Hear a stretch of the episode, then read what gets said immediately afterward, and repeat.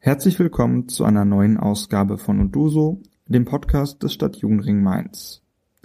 In dieser Ausgabe sprechen wir mit Matthias Blöser.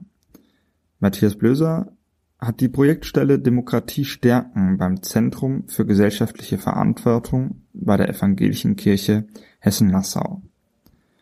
In seiner Funktion setzt, es, setzt er sich dafür ein, gegen Rechtsextremismus in der evangelischen Kirche und in der Gesellschaft zu wirken. Mit ihm diskutieren wir darüber, wie wir das Problem des Rechtsextremismus am besten begegnen können und wie wir am besten selber Handwerkszeug an die Hand bekommen, wenn wir irgendeine Stammtischparole am Diskutieren sind. Wir wünschen euch viel Spaß bei der neuen Ausgabe und wie immer gilt, wenn ihr Fragen und Anregungen habt und neue Gäste oder Gästinnen, dann schreibt einfach an unduso.sjr-mainz.de. Viel Spaß bei der Folge. Was ist das ZGV und wie bist du hingekommen? Das Zentrum Gesellschaftliche Verantwortung ist eines der fünf kirchlichen Zentren der Evangelischen Kirche Hessen und Nassau. Das einzige, was in Rheinland-Pfalz sitzt, die vier anderen Zentren, da geht es dann um Verkündigung, um Bildung und ähnliche Dinge, ähm, sitzen äh, im hessischen Teil der Landeskirche.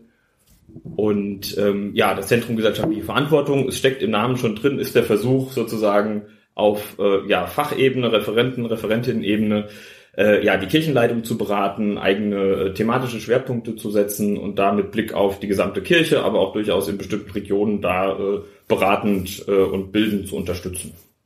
Ähm, wenn man jetzt so aus Perspektive unseres Podcasts und des Stadtjugendrings, wo wir so herkommen, so auf die evangelische Kirche oder die evangelische Jugend, wo wir oft hinschauen, mhm. blickt, dann kommt da nicht ein Zentrum für gesellschaftliche Verantwortung so in den ersten die erste Idee, die einem einfällt. Wie ist das denn in der evangelischen Kirche angesiedelt? Welche Rolle hat das denn da? Ganz, also warum gibt's das?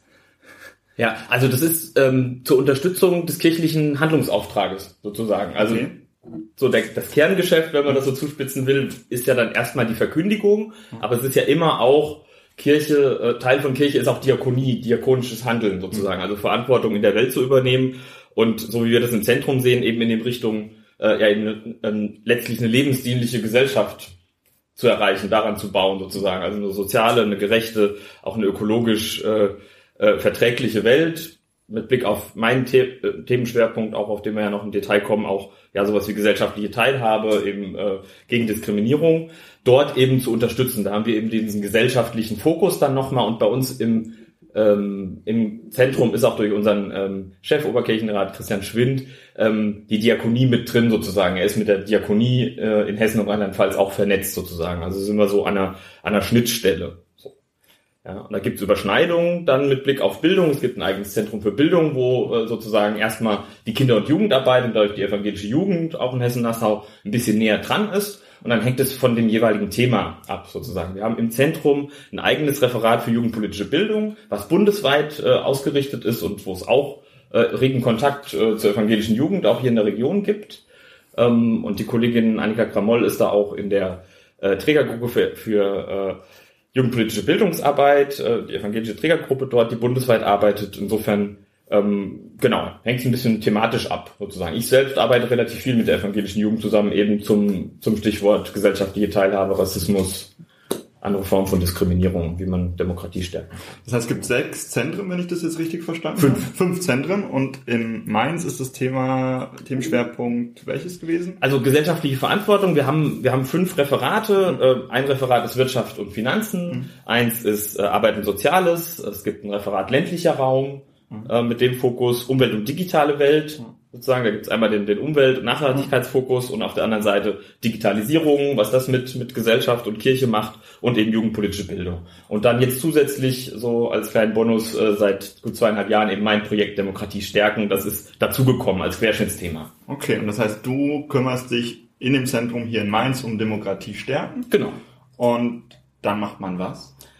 Da geht man in die Welt und macht in, wenn man es zuspitzen will, äh, sozusagen, ich mache so einen Dreiklang aus Vernetzen, Bilden und Beraten. Sozusagen mein Hauptauftrag ist ein kirchliches und auch über die Kirche hinausgehendes Netzwerk aufzubauen in, in dem Bereich sozusagen, die Positivfolie ist Demokratie stärken, demokratische Kultur stärken und hinter dem Bindestrich bei meinem Projektauftrag steht eben dann gegen Rechtsextremismus, Rassismus und gruppenbezogene Menschenfeindlichkeit. Also in diesem, in diesem äh, breiten Spektrum bewege ich mich sozusagen und ähm, meine Arbeitsweise ist so, dass ich sage, Netzwerk kann ich eben mit Netzwerkpartnern, Partnerinnen aufbauen. Deswegen bin ich sehr viel auch lokal, regional unterwegs, mache äh, regionale Veranstaltungen, bin viel in kirchenleitenden Gremien beratend tätig, äh, dass ich dort eben ähm, ja, Inputs halte und wir gemeinsam überlegen, äh, gerade auch strategische Fragen der Kommunikation, Umgang mit ja vor allem rechten, menschenverachtenden Positionen und äh, wie man da kirchlich und und auch im, im, im eigenen Handeln generell mit umgehen kann. So, das ist eigentlich mit mein größter Fokus.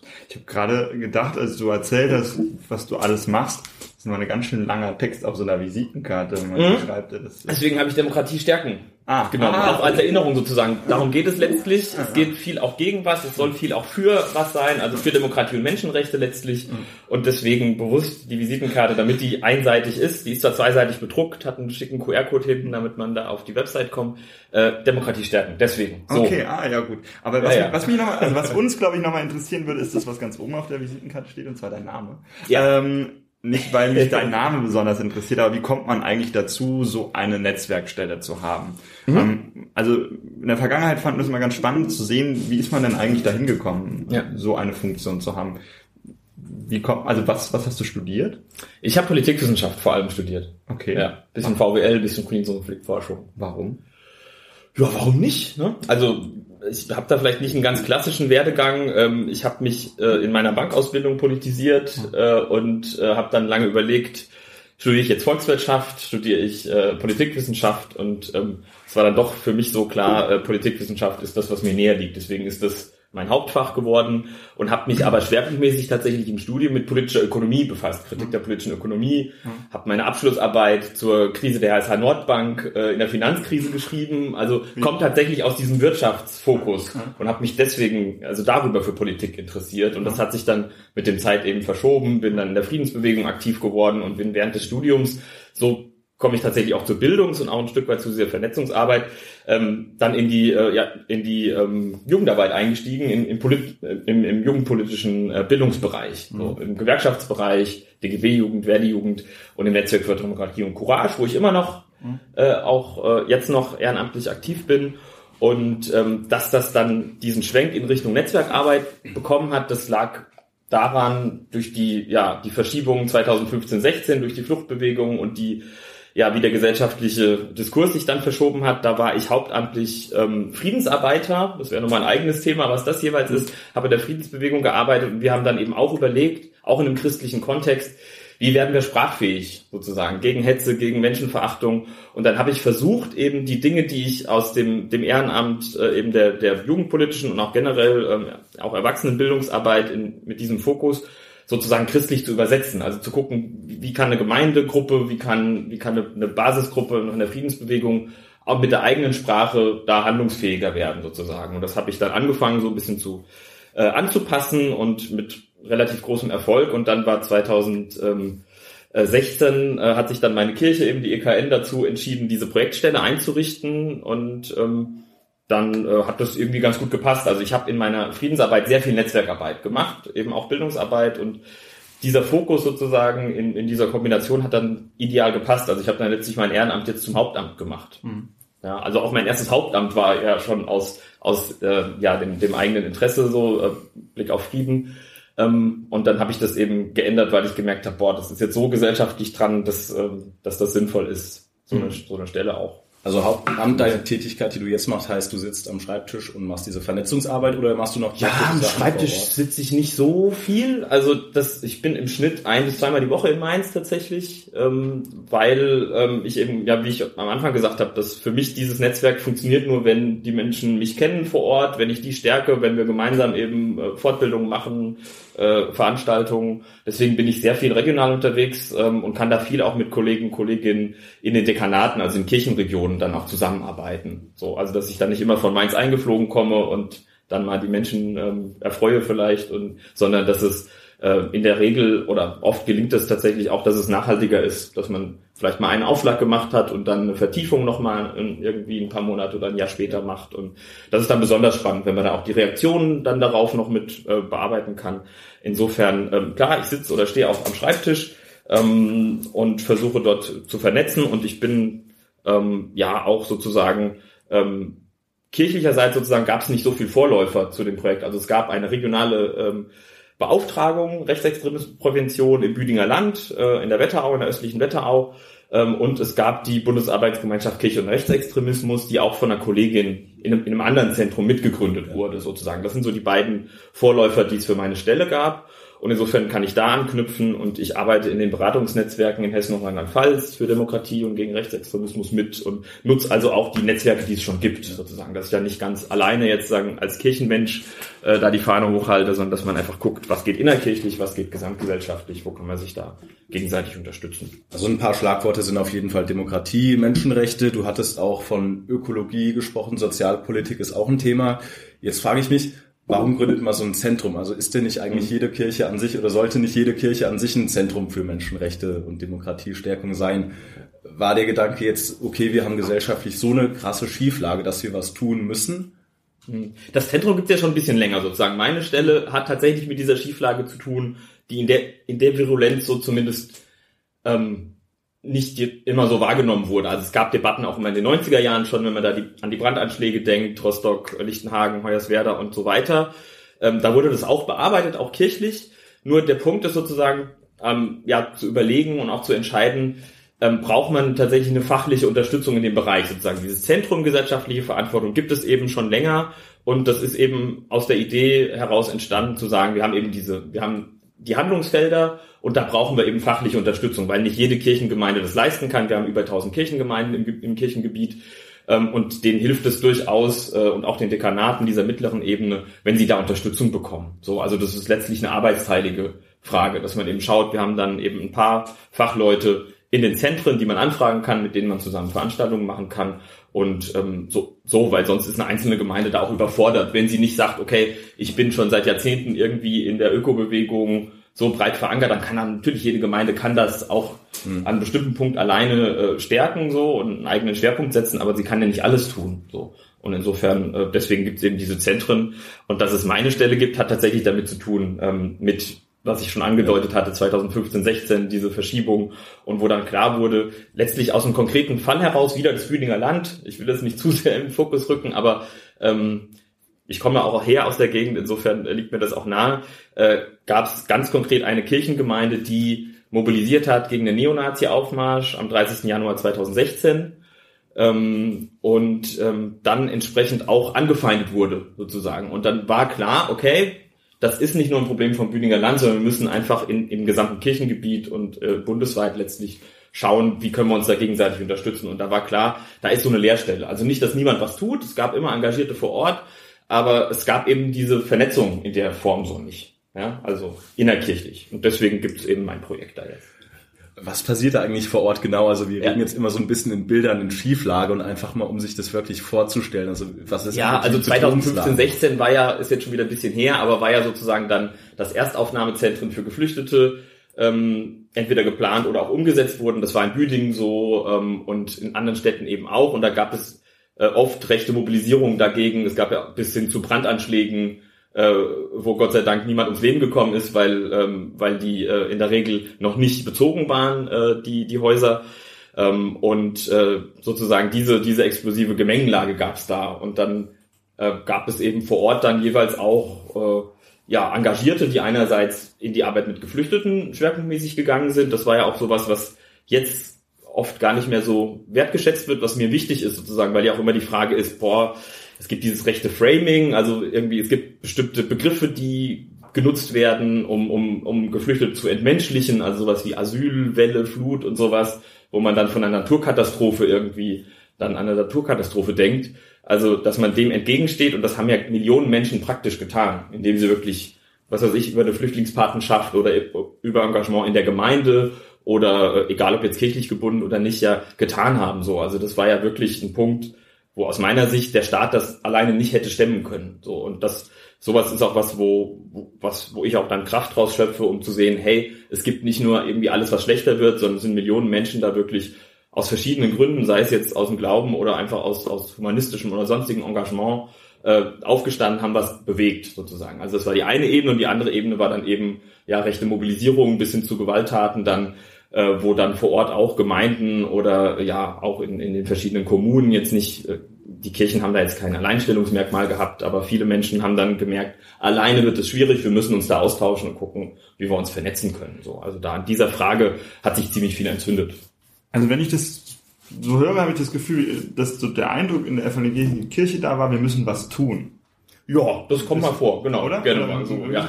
Wir müssen was tun. Also mehr tun sozusagen also mehr tun. Und, und strategischer und und struktureller sozusagen. Mhm. Das war, glaube ich, der, der neue Fokus. Nochmal. Was ich mich noch frage, bleiben wir beim Thema Rechtsextremismus. Das ist, glaube ich, auch relativ gut zu greifen.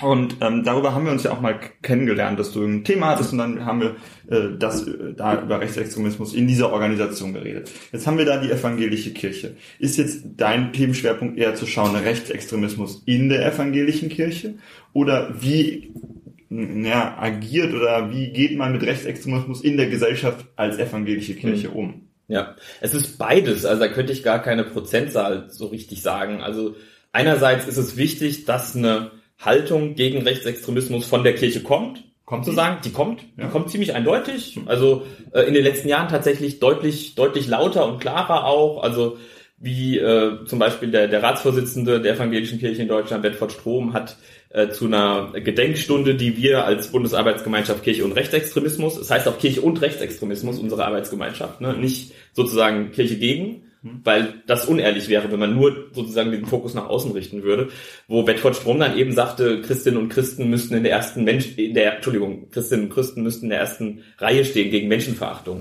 Hm. Das hat man so in dieser Dezidiertheit nicht immer so gehört. Also das ist tatsächlich auch natürlich ein hehrer Anspruch, da wird man auch immer scheitern sozusagen. Was, wie ist man dann wirklich in der ersten Reihe? Wie ist man solidarisch mit Betroffenen von Rassismus, von rechter Gewalt? Aber da gibt es tatsächlich sowohl auf höchster kirchenleitender Ebene als auch in, in den einzelnen Gemeinden unter Christinnen und Christen sehr viel Engagement. Ähm, aber ganz wichtig, mindestens genauso wichtig ist der Blick nach innen. So, und das ist eigentlich auch mit einer Hauptaufgabe von meiner Stelle, um ähm, da auch keine Leerstelle aufkommen zu lassen, sondern zu sagen, das ist, wir sind Teil dieser Gesellschaft, so breit wie die Kirchen trotz aller Schrumpfung ähm, aufgestellt sind, sind sie in der Gesamtgesellschaft eben tief verankert. Und dann gibt es genauso rechte und menschenverachtende Einstellungen wie im, in der gesamten Gesellschaft eben auch. So. Insofern ist es beides und es ist, ich lege schon einen wichtigen Fokus darauf, also gerade mit Blick auf auch antisemitische Einstellungen, die eben tief auch mit äh, ja, einer langen Tradition auch im Christentum verwurzelt sind, ähm, oder auch mit Blick auf andere Diskriminierungsformen, dass man da sozusagen guckt, was haben wir auch für Fehler in der Vergangenheit gemacht und wie sieht's heute aus? Welche Fehler sind, begehen wir noch oder äh, wo haben wir auch wirklich dazugelernt und wo müssen wir auch dafür sorgen, dass wir da auf diesem Niveau bleiben und das auch möglichst breit verankern sozusagen. Ja, also dass auch die Kirchenpapiere, die es gibt, die mhm. in den letzten Jahren sehr, sehr gut geworden sind mit Blick auf Demokratie, mit Blick ähm, auf das Engagement gegen Antisemitismus und ähnliches, dass die auch wirklich überall ankommen. So und das ist eine wichtige Aufgabe, weil es gibt bestimmte Themen, wo extreme Rechte eben andocken können. Mhm. Zum Beispiel? Zum Beispiel Lebensschutz, sozusagen klassisches Familienbild, ähm, wo man, also man kennt das vielleicht jetzt äh, in, in Wiesbaden gibt es relativ regelmäßig die Demo für alle, wo es ja letztlich darum geht, eben homosexuelle Menschen äh, auszuschließen und, und andere mehr ähm, wo, wo man sagen kann, ja, die Kirchenposition der EKN ist ja klar. Also es gab schon lange eine Segnung von homosexuellen Paaren, die Trauung gibt es ganz normal. Mhm. In meiner Gemeinde ist ein schwuler Pfarrer, war lange Zeit eine lesbische Pfarrerin. Äh, sozusagen, da hat sich viel bewegt, aber es gibt natürlich auch andere Menschen, die dann irgendwie denken, hä, äh, ich fühle, die sich da nicht mitgenommen fühlen, wo es für mich relativ schwierig ist, da Verständnis für zu entwickeln, weil ich sage, okay, ich jetzt äh, als weißer Mann, äh, der glücklich verheiratet ist, ich krieg meine Menschenrechte nicht äh, weggenommen, wenn äh, homosexuelle Paare auch getraut werden dürfen. Aber das wäre so ein Punkt. Oder eben Stichwort Lebensschutz, äh, ähm, ja, äh, Schwangerschaftsabbruch. Und mit diesen Themen kann man arbeiten oder auch mit Blick so auf die auch die Geschichte in den zwei Weltkriegen der, der, der, der großen Kirchen sozusagen, Blick auf den deutschen Christen. Mhm. Die EKN zieht sich sehr stark in der Tradition der bekennenden Kirche, also die, der Teil der Christenheit, die eben gegen den Faschismus ähm, engagiert waren. Ähm, und da wird aber angedockt, auch an so völkischen Deutungen ähm, von, von Evangelium und Bibel. So, insofern gibt es da Punkte, wo man, wo man, die man bearbeiten muss. Ich hatte vor kurzem eine Diskussionsrunde, ähm, weil ich mir nochmal die Frage stelle, was tut man denn konkret dann dagegen? Und mhm. vielleicht bist du ja der Ansprechpartner dafür. Schauen wir mal. Ähm, eine Diskussionsrunde mit einer, einer ein Mitglied einer evangelischen Gemeinde und sie hat mir erklärt, es gibt zu viele Ausländer hier und wir werden alle überschwemmt von Ausländern und es ist, glaube ich, jetzt keine Diskussion, man das Gefühl hat, das ist jetzt eine besonders besondere Diskussion. Ich glaube, die fühlen viele, viele Menschen in Deutschland mhm. mal mit Verwandtschaft, mit Gläubigen, mit Vereinsmitgliedern, mit wem auch immer und ähm, hatte irgendwann den Eindruck, ich bin jetzt so resigniert und sage nichts mehr, weil ich eh nicht mehr durchkomme. Mhm. Ähm, und wenn du jetzt sagst, in euren Gemeinden oder dein Job ist auch so ein bisschen in Gemeinden diese, diesen, diesen Flair nicht aufkommen zu lassen, dass man, dass das okay ist. Wie, wie entgegnet man dem denn? Weil irgendwann hast du doch keine Lust mehr zu diskutieren. Oder ist Diskutieren ja. genau die einzige Lösung? Nee, das ist nicht die einzige Lösung. Okay. Also das ist für mich, das, das kommt in jeder Beratung bei mir. Das ist ganz wichtig, sozusagen diese Grenze zu markieren. Wo ist ein Dialog sinnvoll und nötig? Und sich das auch nicht so einfach zu machen, sozusagen, dass man wirklich guckt, äh, ich will jetzt niemanden, weil er irgendwie einen blöden Spruch gesagt hat, ausgrenzen, so. Wir sehen aber zugleich, wenn man eben die Entwicklung seit 2015 sich spätestens anguckt, dass eben so eine Toleranz von menschenverachtenden Einstellungen, die es sehr breit gesellschaftlich gab, auch medial begleitet, dass das eben ähm, zu, einem, zu einer weiteren Verschärfung der Debatte eben führt, sozusagen. Also man kommt aus dieser Balance nicht raus. Und ähm, ich mache sehr viel tatsächlich so Argumentationsworkshops, um so einen geschützten Raum anzubieten und sich das mal äh, zu trauen, überhaupt zu argumentieren. So, also gerade wenn ich an, an Kirchenvorstände denke, die ähm, das ehrenamtlich machen, die jetzt äh, nicht unbedingt akademisch gebildet sind, mhm. äh, wo es mir auch stark darum geht, da Mut zu machen, dass man explizit eben keine akademische Bildung braucht, um zu seiner Haltung zu stehen. Das ist so ein Punkt, wo ich merke, da gibt es ganz viel Unsicherheit und da ist es ganz wichtig, dass man das ausprobiert äh, und sich da auch reinbegibt, durchaus in den Konflikt, in eine Diskussion, also dass man so, dass man Konfliktfähigkeit auch stärkt, das ist ein wichtiger Fokus auch in den Gemeinden und dass man zugleich eben nicht äh, dieser sogenannten neuen Rechten, äh, nicht dieser Strategie auf den Leim geht, dass äh, Dialog immer möglich sei, sozusagen. Es wird ja behauptet, man, man wolle Dialog und letztlich aus meiner Sicht äh, versuchen, versucht die extreme Rechte eben Dialog zu unterminieren und Demokratie, wenn nicht abzuschaffen, dann mindestens autoritär umzuformen und am liebsten alle Leute abzudrängen oder rauszudrängen, die nicht dem eigenen Weltbild entsprechen. So, also insofern Versöhnung und Dialog ist ganz wichtig, aber wenn man da naiv rangeht, so diese Gefahr gibt es durchaus, ähm, äh, wo ich einerseits sehr froh bin, sozusagen, dass man auch aus dem christlichen Menschenbild heraus eben niemanden äh, idealerweise was unterstellt und sagt, du, du bist gleich irgendwie böse oder mhm. so. Also das ist eine große Stärke tatsächlich, aber man muss aufpassen, dass es eben nicht kippt, dass man dann eben sich zum Spielball macht, dann von Leuten, die das strategisch nutzen. So, also insofern ist das ganz wichtig und dann müsste man, dann versuche ich das eben möglichst konkret zu machen durch Unterstützung durch Broschüren, aber vor allem eben auch durch diese geschützten Räume. So und da ist die Frage, wie gefestigt ist die Person dann an dem Punkt sozusagen, also dass ich einerseits ihr das nicht unterstelle, aber dass ich durchaus ihr ernsthaft auch vorhalten kann, was für Konsequenzen das hätte, was sie sich jetzt vielleicht wünscht oder diese, äh, wie sich betroffene Menschen fühlen, wenn sie eben äh, Leute äh, beleidigt äh, oder eben ganze Gruppen eben abwertet. So und da hilft manchmal zum Beispiel sowas, wenn es eben nicht so äh,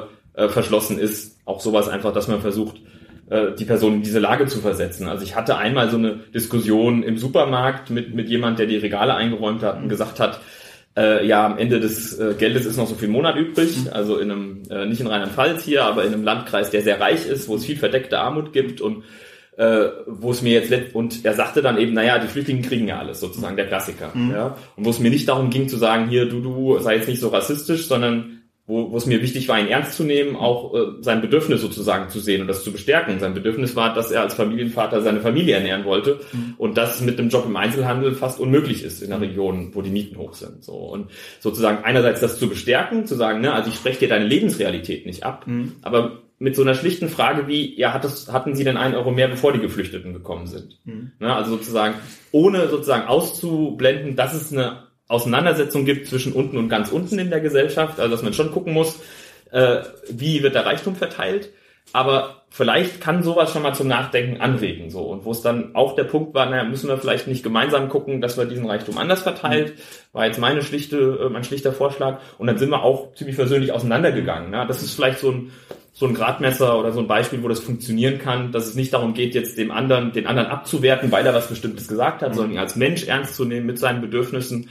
Und das kann ich immer nur anbieten. Das kann oft auch in die Hose gehen, jetzt auf mhm. Deutsch gesagt. Ne? Ähm, ich kann es immer nur anbieten und kann aber nicht davon ausgehen, dass das Gegenüber da dieselbe Einsicht hat wie man selbst. Mhm. Und wenn man das schafft, diese Gelassenheit zu entwickeln, wäre das zumindest ein Punkt. Und wenn das wirklich dann menschenverachtend ist, sozusagen in der Härte, dann kann ich auch nur sagen, ja nein, stopp, das ist menschenverachtend, hier machen wir einen Punkt. Insbesondere, wenn Menschen dabei stehen, mhm. sozusagen. Sonst wird diese, wenn alle schweigen, das wird dann oft als stille Zustimmung gewertet. Mhm. Sei es jetzt im, im öffentlichen Raum analog oder, oder sei es online. Mhm.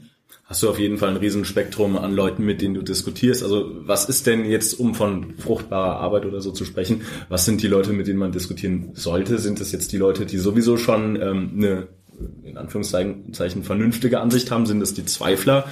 Oder sollte man sich wirklich mit jedem Hardcore-Gegner auf eine Diskussion einlassen? Kommt auf die Ebene an. Also ein bisschen was von allem. Also was mir ganz wichtig ist, das habt ihr jetzt wahrscheinlich auch schon rausgehört, ist diese Stärkung von den Menschen, die sozusagen in einem, in einem guten Sinne aus meiner Sicht oder aus kirchlicher Sicht schon unterwegs sind. Äh, weil tendenziell verliert man die auch leicht aus dem Blick. Das ist genauso mit dem Blick von, von irgendwie rassistischen Aggressionen. Man fokussiert sich viel zu oft auf den Täter sozusagen, der der Böse sozusagen in Anführungszeichen, der bestimmte Dinge sagt oder tut. Das darf man natürlich nicht ausblenden, man muss die Täter auch in die Verantwortung nehmen.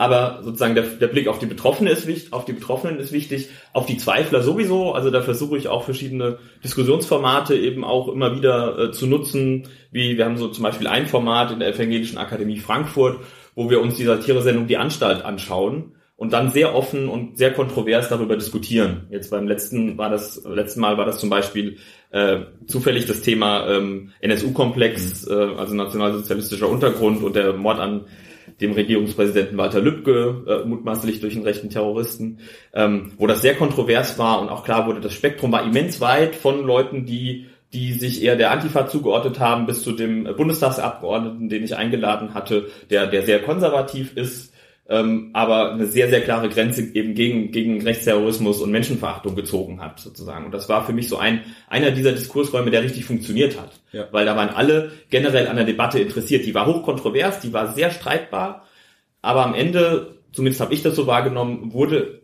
klar, hey, wir haben zumindest insofern das gemeinsame Anliegen, dass wir eine demokratische Gesellschaft wollen. So, und dafür solche, solche Diskursräume versuche ich zu stärken. So, und dann bei dem Punkt, äh, derjenigen sozusagen, die, die dann ein geschlossenes Weltbild haben, ist die Frage, auf welcher Ebene. Also da gibt es natürlich Hintergrundgespräche und man muss sehr aufpassen, ob und äh, wie man jemandem eine Bühne dann gibt. So, also da äh, das heißt aber nicht, dass man, dass man mit den Menschen nicht spricht. Da gibt es ja auch den Vorwurf, Kirche redet nicht äh, mit uns. Ähm, so, wenn es um Seelsorge oder um tatsächlich Hintergrundgespräche gibt, ist da immer eine offene Tür da. Aber es ist ganz bewusst eben eine geschlossene Tür, äh, um, um eine Bühne oder eine Legitimation für Menschenverachtung zu geben, so also in diesem Bereich. Das letzte Beispiel klingt jetzt so ein bisschen nach diesem Modell für denjenigen, der sowieso schon politisch interessiert ist. Du hattest auch gesagt, es gibt diese ein bisschen niederschwelligeren Sachen, also dass man jetzt Menschen zeigt, dass sie sich engagieren können, ohne dass man total den Durchblick hat oder sich ja. ein Riesenwissen aneignen muss eben. Ähm, was gibt's da für Angebote? Ja, also gut, ich habe das Beispiel mit den Argumentationsworkshops gemacht. Das sind in der Regel Leute, die schon tiefer drin sind.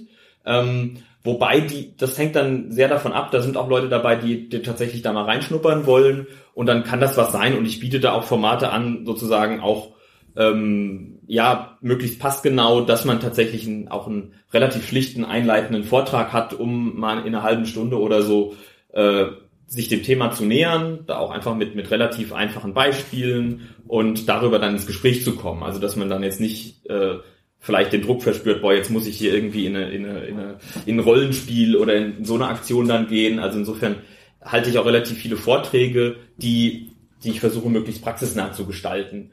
Dann ist die Frage, okay, wer hat diese Sensibilität, um dahin zu kommen? Also da bin ich auch auf der Suche nach nach Formaten, die dann funktionieren. Also das ist eins, was ich noch nicht umgesetzt habe, was ich mir wünschen würde für die Zukunft, gerade so ab nächstem Jahr. Äh, es gibt so ein schönes ähm, Projekt in der Nordkirche und auch in meinem Heimatdekanat im, Vogelsberg äh, in Hessen ähm, Kirchenkino.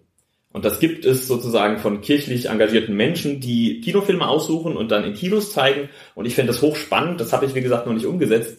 Ähm, Kirchenkino auf dem Dorf zu machen, also in der, in der Dorfkirche sozusagen, die nochmal neu zu beleben. Und wenn man das breit verankert in, in, in der Dorfgemeinschaft und alle Vereine dazu einlädt, die das idealerweise mittragen, dann hätte man eben einen Querschnitt der Bevölkerung dann auch da. Das wäre so was Niedrigschwelliges, also durchaus auch so Kulturveranstaltungen. Ähm, und ähm, das wäre so ein Beispiel. Ja, und generell sozusagen finde ich es wichtig, ähm, das möglichst passgenau zu machen. Also jetzt für Leute jetzt auch wieder kirchlich Engagierte haben wir äh, zum Beispiel vor einem guten Jahr hat die Kirchenleitung dann, ich habe daran mitgearbeitet, eine Handreichung ähm, geschrieben zum Umgang mit Rechtspopulismus im Kirchenvorstand. Wie gesagt, wir haben über 1000 Kirchenvorstände im Kirchengebiet und ähm, das das sind sechs Seiten geworden. Da bin ich ein bisschen stolz drauf, dass das so kurz geblieben ist. Also wo es wirklich darum geht, was sind die Kernfragen von Analyse, von den biblischen Bildern, die wichtig sind, bis zu Kirchenrecht. So. Also das wäre so ein Beispiel, das ist jetzt für eine spezielle Zielgruppe, wobei das auch andere Leute ähm, durchaus mit Gewinn lesen können, aber dass es möglichst passgenau ist. So, und dass es eben nicht ist, jetzt liest du erstmal die zehn Bücher, dann kannst du mitreden, sondern hier diese Anregung ganz konkret und dann können wir noch konkreter ins Gespräch kommen. Das sind vielleicht so zwei Beispiele. Hast du denn von Seminarteilnehmern oder so die Rückmeldung, ähm, dass einer sagt, ja, ich habe mit dem Wissen oder den Kompetenzen wirklich was erreichen können? Weil das ist ja immer so ein bisschen ja. so, eine, so eine schwierige Sache. Man macht da eine teilweise sehr abstrakte Arbeit, um dann zu sagen, okay, das ist jetzt Erfolg gewesen, den ich ja. tatsächlich bewirkt habe. Ja, also gut, man kriegt jetzt nicht so viel Rückmeldungen lange im Nachhinein. Das sind dann eher die, wenn man MultiplikatorInnen-Schulungen macht, dann und mit Leuten, man, mit denen man öfters zusammenarbeitet, da gibt es auf, gibt es das auf jeden Fall. Aber selbst in der Seminarsituation selbst, also insbesondere wenn man dann wirklich mal einen ganzen Tag oder anderthalb Tage hat und man wirklich intensiv auch gucken kann, ähm, wie sind denn die Vorerfahrungen so? Also wenn man am Anfang die Chance hat, eine relativ ausführliche Runde zu machen, warum bin ich hier? Das ist sehr unterschiedlich. Und ich bin immer froh, dass es auch immer Leute gibt, die hinkommen, obwohl sie die persönliche Erfahrung nicht haben von diskriminierenden, ausgrenzenden Sprüchen. Das gibt es auch. Und die sind trotzdem dann motiviert, weil sie merken, gesamtgesellschaftlich ist das ein Punkt. Also da erreiche ich durchaus auch Menschen in dem Bereich. Es gibt immer eben Leute, die haben es dann eher im beruflichen Kontext und andere, die haben es eher im privaten Umfeld, sei es im bekannten Freundeskreis oder ähm, auch in der Familie. Ähm, und da merke ich tatsächlich während so eines, eines Seminartages relativ viel Bewegung dann. Also das ist vielleicht so ein Klassiker, wo ich versuche immer Mut zu machen, ist dann, naja, jetzt der Adventstisch oder das Weihnachtsessen, wo oft das ziemlich aufgeladen ist von der Stimmung, weil es muss ja alles gelingen, es muss alles harmonisch sein und wenn dann eben dann äh, vielleicht äh, die Tante oder der Onkel einen rassistischen Spruch raushaut und man dann äh, nicht weiß, was man tun soll, versuche ich explizit die Leute, den Leuten auch Mut zu machen, jetzt nicht unbedingt diese klassische Stammtischsituation, die man oft nachspielt, nachzuspielen, sondern so eine Familiensituation. Ähm, weil ich auch aus meinem persönlichen Umfeld ähm, gelernt habe, dass das auch eine große Stärke ist, sozusagen eine Beziehungsebene mit der Person zu haben. Also sei es eben eine gute Freundin, ein guter Freund, sei es eben äh, Verwandtschaft, die man hoffentlich ähm, mag oder mit der man eben zumindest um, umgehen mag ähm, dass das eine ganz besondere Stärke eigentlich ist, weil ich dann sagen kann, ja hier, äh, ne, wir haben den Bezug, wir mögen uns und deswegen kann ich auch da ehrlich sein. Das hängt dann eben auch davon ab, ob man dann der Einzige, die Einzige ist, die da äh, vielleicht gegenhält und auch die Frage, wie man dann gegenhält. Also es kann, das ist auch wieder diese Niedrigschwelligkeit, wo ich sage, du musst jetzt kein oder solltest auch kein Referat halten dann an dem Punkt, wenn sowas kommt, aber du kannst Begriffe benennen, kannst problematische Dinge auch markieren. Du kannst aber auch so was Schlichtes sagen, hier, da habe ich eine andere Haltung, aber lass uns jetzt mal in Ruhe weiter Kuchen essen und lass uns doch nochmal treffen und in Ruhe darüber reden. Also aber das würde auch schon was machen. Also das äh, ja. so auch mal so die Sichtweisen zu erweitern. Da äh, sehe ich schon, das wäre vielleicht so ein, ein Beispiel dafür. Also da gibt es schon Bewegung auf jeden Fall. Ähm, und halt wirklich so eine Grund, also ich, ich, ich merke das Bedürfnis und ich merke auch da ziemlich viel Leerstellen, so eine Haltung einzuüben, also macht man vielleicht, wenn man jetzt in der Jugendverbandsarbeit ist, dann ist das irgendwie täglich Brot.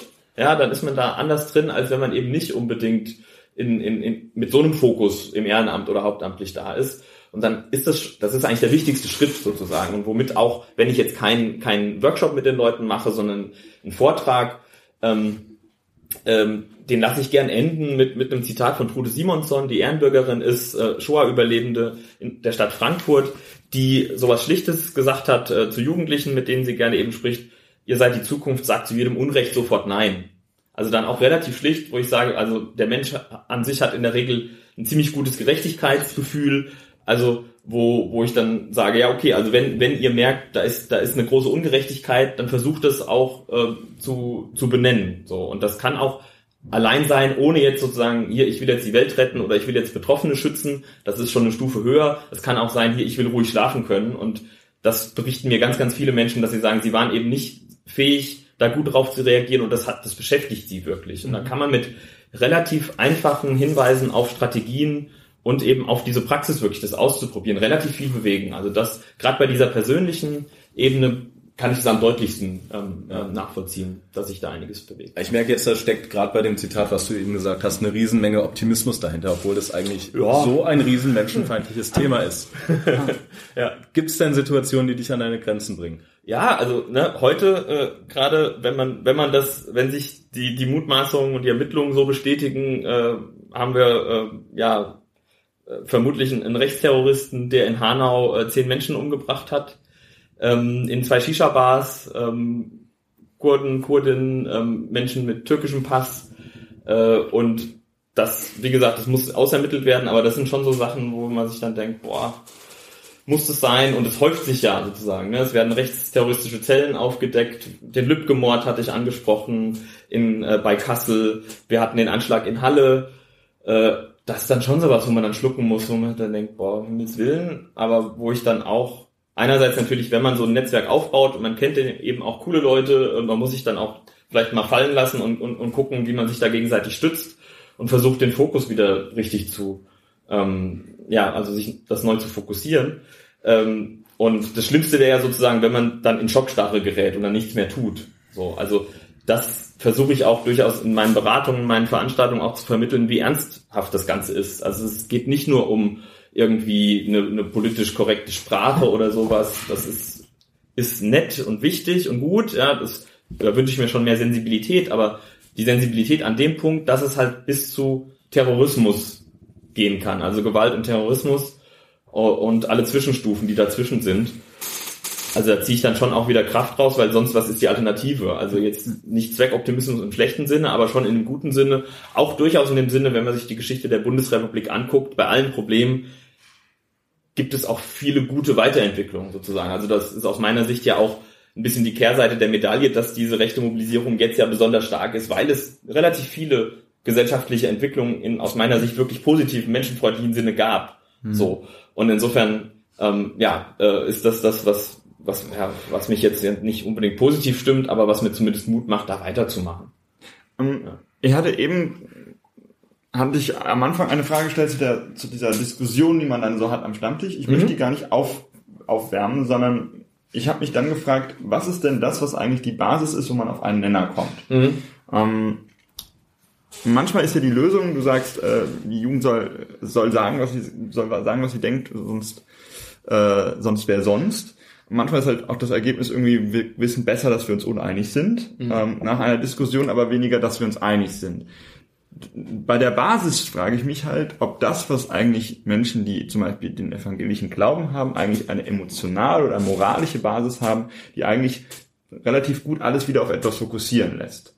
Ähm, also indem man sagt, okay, wir vertreten die und die Werte, wie können denn diese Werte vereinbar sein damit, dass du zum Beispiel AusländerInnen Kacke findest oder dass du ja.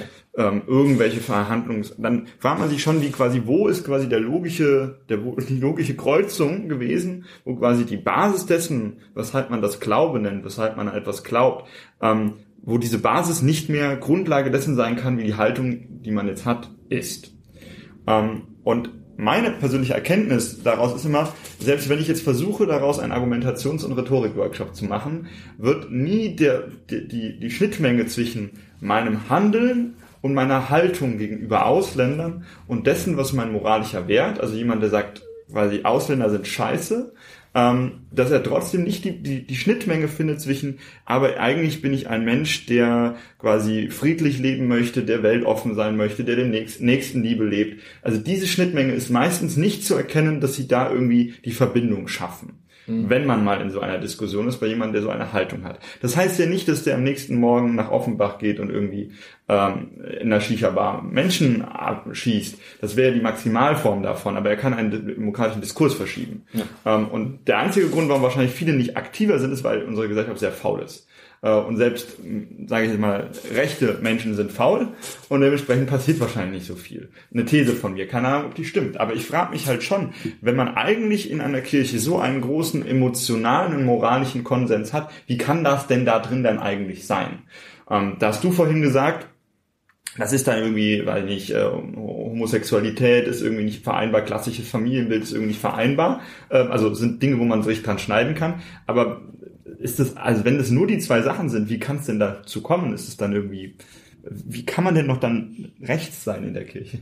Geht es, wie geht es denn dann? Ja, man kann natürlich rechts, links, äh, liberal, grün, sonst wie sein in der Kirche, mhm. sozusagen. Aber es ist die Frage, wann diese Verengung so absolut wird, diese ideologische Verengung. Also wenn man, vielleicht ist, ist, ist das Beispiel mit, mit Trump äh, in den USA relativ greifbar, wo ja viele Christen so eine krasse Verengung auf die Frage äh, Abschaffung sozusagen de, des Rechts auf Abtreibung haben, dass sie alles andere, was noch so unchristlich dann von diesem Präsidenten ist oder so gesehen werden kann, dann mitschlucken sozusagen. Also das ist, glaube ich, der Punkt, wo kommt diese ideologische Verbrenntheit und Engführung so zum Tragen, dass das alles andere überwiegt. Mhm. So und das da ist niemand jetzt unbedingt vorgefeilt, also wo ich halt mit meiner Arbeit versuche jetzt für für unsere Landeskirche die Menschen, soweit es geht, zu, zu einen. Und ich habe eine sehr große Resonanz, da bin ich sehr dankbar dafür. Also das, das, das äh, Projekt läuft wirklich gut an dem Punkt. Es ist schade, dass man das Projekt braucht, aber das macht mir wirklich viel Mut, mhm. dass alle eigentlich alle Menschen, mit denen ich auch mit denen ich kontrovers äh, im, im Dialog und im Streit bin, dass, dass die da äh, merken, Demokratie und Menschenrechte sind eben gefährdet, sind nicht selbstverständlich. Und da müssen wir dran arbeiten. Und diese Grenze muss man klar markieren. Also ich habe das ja nur angerissen mit, mit der Kirchengeschichte so ein Stück weit. Also da äh, gibt es eben auch eine Verantwortung, dass man das klar markiert, weil wir hatten ein völkisches Christentum auch, was mhm. natürlich völlig widerspricht. Mhm. Also ob man sich jetzt anguckt, dass Jesus Jude war und eben versucht hat, äh, dort äh, ja äh, den Glauben neu zu interpretieren Mhm. Das ist jetzt sozusagen, wenn man da historisch mhm. draufschaut, das eine und andererseits ähm, im Prinzip ist ja ein revolutionäres Moment des Christentums wirklich die, die Gleichheit des Menschen, sozusagen mhm. die Ebenbildlichkeit Gottes, mhm. was auch relativ viel jetzt mit unseren heutigen Menschenrechten zu tun hat. Die, das ist eine, eigentlich eine radikale Forderung, sozusagen, dass alle gleich sind. Wenn man sich da wirklich drauf einlässt, als Christ, als Christin, kommt man da nicht raus aus mhm. der Nummer. Man kann natürlich sagen, okay, ich habe eine nationale Identität, die ist mir wichtig, ich will meine Kultur erhalten, aber in diese, in diese, wenn das, wenn das sich wirklich Bahn bricht in die Richtung völkisch, nationalistisch, äh, Abgrenzung und, äh, und Abwertung von anderen Menschen, das muss man auch klar als Kirche so markieren. Da mhm. sind wir mittendrin mhm. und wir sind mitten in diesem Klärungsprozess. Ja. Und ähm, ja, den, den müssen wir weiterführen. Und das ist, sind dann oft kognitive Dissonanzen vielleicht, das könnte man so beschreiben, mhm. die irgendwie die, die mangelnde Widerspruchstoleranz, die es gibt, ja, also weil äh, ja, also Christen, die in der, in der Kirche sind, sind genauso Menschen wie andere auch mhm. und es geht da, äh, wir müssen eben gucken, das zu stärken und auch äh, ist so ein Stück weit auch, also gerade wenn man die Identitätsfragen irgendwie zum Ende auch noch anschneiden will, äh, finde ich auch unsere Aufgabe dann als, als kirchlich Handelnde, Identitäten auch zu stärken, so, aber die kann man eben inklusiv stärken, ja, und eben gegen, gegen so eine ausschließende Identitätspolitik. Ja. Also es ist ein großes Thema äh, und äh, wir versuchen da tatsächlich Leute mitzunehmen und zugleich diese Grenze zu markieren. Die muss man deutlich markieren, um klar zu machen, du stellst dich außerhalb unseres Konsenses, wenn du menschenverachtend agierst. Das ist unchristlich, das funktioniert nicht. Ich, äh, also eine Frage würde ich, glaube ich, gerne nochmal stellen, die so ein bisschen den Blick aus der evangelischen Kirche so in das, was könnten wir eigentlich gesellschaftlich dann auch mhm. tun. Ähm, richten, stellen. So, jetzt Satz beendet. Und möchte eine Sache aufgreifen von deinem Beispiel aus dem Supermarkt, wo du vorhin was erzählt hast mit dem Mann, den du getroffen hast, der da ähm, einräumt und sagt, ja, die kriegen Geld und wir kriegen kein Geld. Und so ein bisschen das, was du gerade erzählt hast. Was ich mich da frage, ist, diese ähnliche Diskussion hatte ich auch schon mal. Und dann habe ich erklärt, ja, aber das eine ist ein anderer Haushaltstopf als der andere Haushaltstopf. Und das eine geht schneller, weil das und das so und so. Und auf einmal, ja, aber, aber ich will ja jetzt mein Problem lösen das ist doch viel zu kompliziert, diese lange, diese lange Erklärung, die du jetzt da geliefert hast, das löst doch nicht mein Problem ganz konkret. Und das sind wir, also wir machen einen Podcast, wir sehen, wir nicken uns gerade gegenseitig zu und sind einer Meinung. Ähm, und da, wo ich, da, wo ich mich halt dann schon frage, und das glaube ich ist halt eine gesellschaftliche Aufgabe, und da würde mich interessieren, was deine also was, wo du glaubst, wo die, die Stelle ist, wo, also wo haben wir gesellschaftlich einen Fehler gemacht, dass viele nicht verstehen, dass die Probleme komplizierter sind? Weil das ist ja eigentlich die Antwort, also die einfache Antwort ist, die Ausländer haben uns Geld weggenommen. Ähm, oder AusländerInnen haben uns Geld weggenommen. Die komplizierte Antwort ist ja, es ist kompliziert. Und warum kommt diese einfache Antwort immer noch so oft vor? Wo hätten wir da oder wo müssen wir da eigentlich gesellschaftlich noch mehr wirken? Wahrscheinlich in der Kirche sowieso, aber das ist ja ein gesellschaftlich, ganz, gesamtgesellschaftliches Problem. Wo müssten wir da mehr wirken? Ist es Schule? Ist es, wir machen alles zu einfach? Also, hm. hast du dann eine Idee? Ja, schon. Äh, wie viel Zeit haben wir noch? Ähm, ja, nicht so viel. Dafür nicht ganz. Der große Wurf, also vielleicht auch ganz klein angefangen. Also, äh, also allein schon sozusagen bei dem Begriff Ausländer. Hm? Die Menschen, die als Ausländer markiert sind, sind in der Regel ja ganz oft gar keine Ausländer, ja. sondern sind deutsche StaatsbürgerInnen so. Mhm. Äh, da fängt es vielleicht schon mal an. Oder wenn man ein bisschen in die Geschichte reingeht, auch äh, der Bundesrepublik Gastarbeiter, wäre ja auch sowas Klassisches, ne? Wo beide Partner sozusagen, die türkischen oder äh, portugiesischen anderen Gastarbeiter, die hierher gekommen sind, ähm, das so wahrgenommen haben, okay, mhm. ich komme hierher mhm. und dann plötzlich merken sie, ich gehe in Rente, habe hier Kinder und vielleicht sogar schon Enkel und ich bin in diesem Land ja eigentlich angekommen, aber durch solche Begriffe, die sind enorm wirkmächtig. Und da wurde ja lange drüber äh, gestritten, eben auch politisch. Mhm. Und das ist, glaube ich, eine der Grundprobleme, dass sich Deutschland jetzt in den letzten Jahren erst eingestanden hat, dass Deutschland ein Einwanderungsland ist, mhm. sozusagen. Also das ist eines dieser Kernprobleme, äh, dass, dass wir jetzt, was uns jetzt auch auf die Füße fällt, sozusagen. Also dass man da wirklich gucken muss, äh, Sprache ist mächtig, also es macht wirklich was. Mhm. Äh, wir erklären uns so unsere Welt eben. Insofern ist da die Achtsamkeit wichtig und auf welcher Ebene? Also das ist jetzt vielleicht eine schlichte Antwort, aber letztlich muss es auf allen Ebenen mhm. passieren. Mhm. Und Schule ist halt immer das klassische Beispiel, weil ähm, da kommt keiner raus. Mhm. Es gibt die Schulpflicht. Da ist mhm. natürlich sinnvoll, sowohl mit Blick auf die Lehrkräfte, die fitter zu machen, weil äh,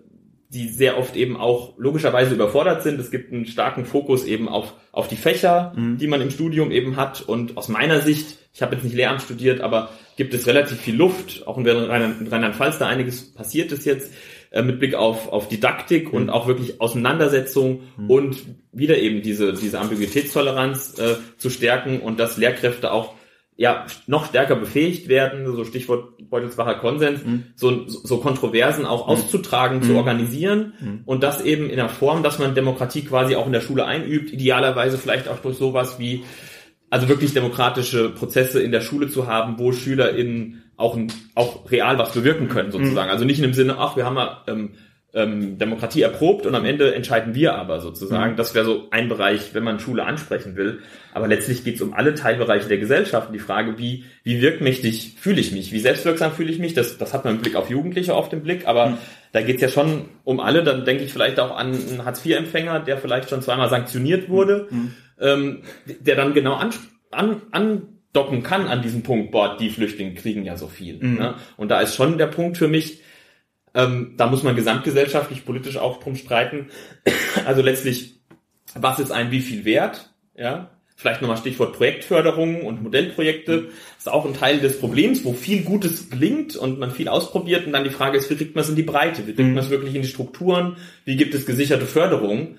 Das ist, ist so ein Teil und äh, ja, wie, wie schafft man es tatsächlich, das Entschuldigung, in allen Bereichen der Gesellschaft zu, zu verbreitern? Also das ist jetzt ein, ein kleiner ja. Aufschlag.